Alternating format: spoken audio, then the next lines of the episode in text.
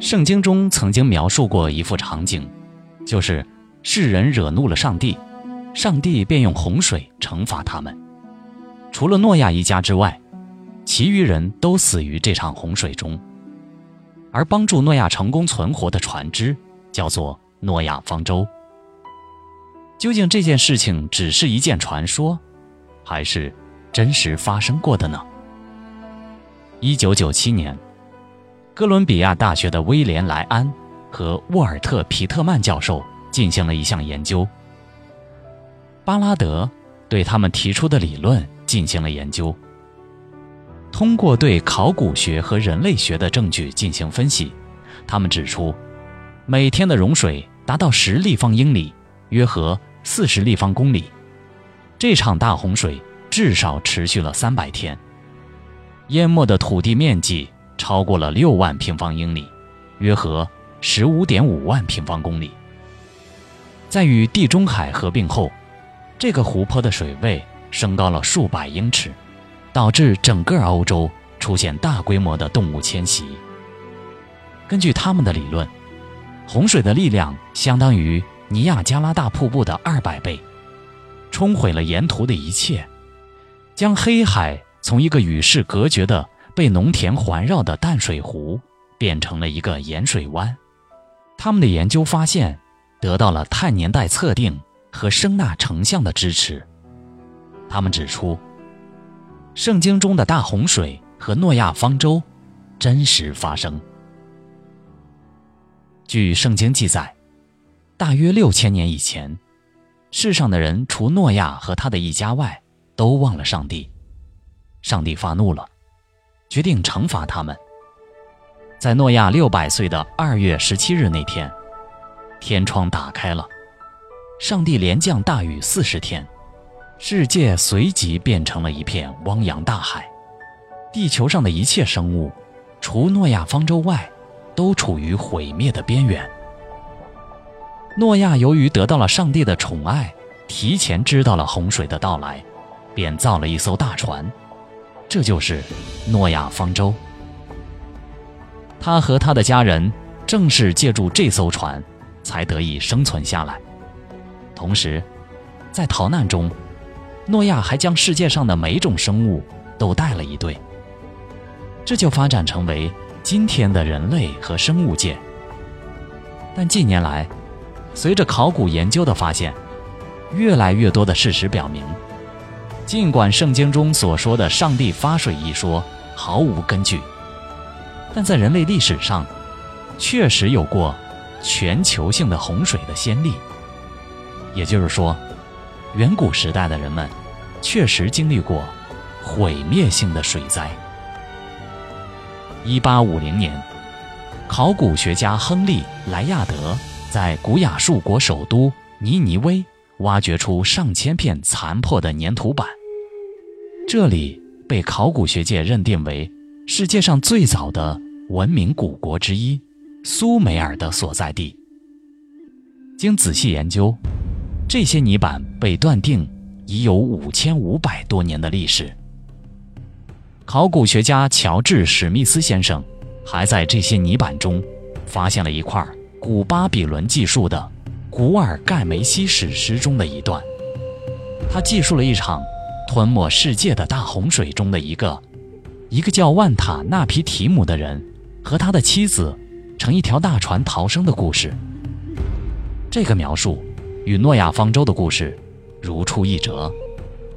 难道还真的有这回事吗？有的学者认为这绝非单纯巧合，其间必有某种联系。有的进一步认为。发生洪水的区域，可能就是幼发拉底河和底格里斯河，因为这两条河都流经此地。一九五五年七月，法国探险家纳巴拉带着自己的儿子拉斐尔追寻了诺亚方舟的踪迹。他们根据圣经的记载，登上了位于前苏联境内、海拔五千四百多米的阿拉拉特山。他们四处勘察。结果，在山中的冰湖里发现了一块木块，形状酷似诺亚方舟的残骸。于是，他们带上木块，很快离开了阿拉拉特山，回到了法国。后来，经科研机构考证，一致确认，木块至少为五千年前的建筑物的一部分。而据科学考察，诺亚生活的时代也正是六千年前左右。那么，这块木块及一百多年前发现的上千片的粘土板。是不是诺亚方舟的组成部分呢？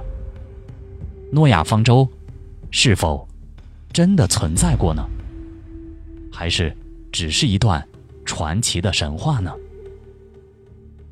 最早寻找诺亚方舟的是一些虔诚的基督教徒，但没有结果。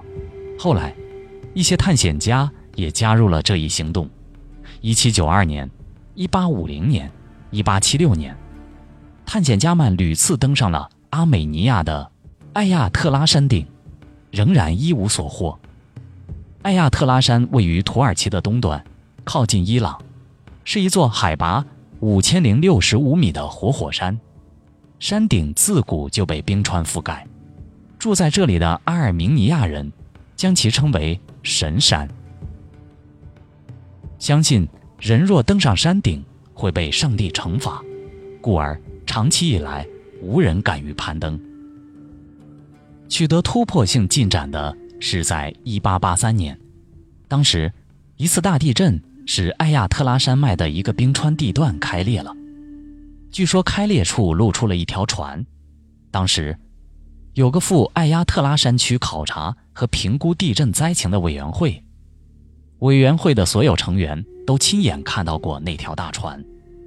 船身有十二至十五米高，因为木船有一大部分还嵌在冰川里，所以无法估计它的长度。这一消息震惊了当时的世界。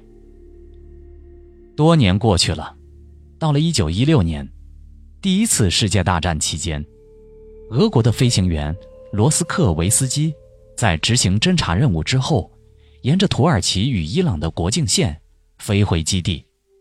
当飞越艾亚特拉山上空时，他蓦然发现，山顶上有一团青紫色的奇怪东西。极大的好奇心促使他急忙把飞机调转头来细看。他惊讶地看到，山上有一艘很大的船体，船的一侧还有门，其中的一扇门已损坏。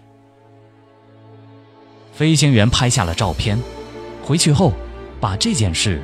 报告了沙俄政府，政府马上派出两个连的兵力去寻找方舟。一个月后，士兵们找到了，并且进行了全面的测量，拍摄了大量的照片。方舟里有几百个房间，有些交叉的木块做成的大栅栏，这些房子前面还有一排排的铁栓。一九九七年。美国哥伦比亚大学地理学家比特曼与里昂在《诺亚大洪水》一书中认为，约在一万年以前，冰河时期结束，地中海水位上升后，注入了马尔马拉山谷，也就是今日的马尔马拉海。水位涨满后，又经由今日的博斯普鲁斯海峡进入黑海。形成了圣经上所称的世纪大洪水，又称诺亚大洪水。虽然有关诺亚方舟的发现时而传来，但是坚信此事非子无虚有的科学家也大有人在。总结起来，反驳者的观点主要集中于以下几点：阿美尼亚的艾亚特拉山海拔五千一百八十五米。如果洪水真的淹到山顶，有那么多的水，以后这些水怎么会突然不见了？即使说水全部渗入地下，也不会有那么快。据圣经描述，方舟体积约有四万三千零九十七立方米，这个体积不可能装下世界所有动物的雌雄各七只，何况。还有大量的食物需要携带。尽管如此，方舟的探索者们仍然兴致勃勃，信心百倍，史前文化一直是专家研究的课题。我们好奇，在人类之前究竟发生过什么？这些史前的灾难，是否真的发生过？一个遗失的文明，究竟会带给我们怎样的震撼？只不过，关于诺亚方舟的探索，还处于猜测阶段。我们期待科学家们最终为我们带来真实的解答。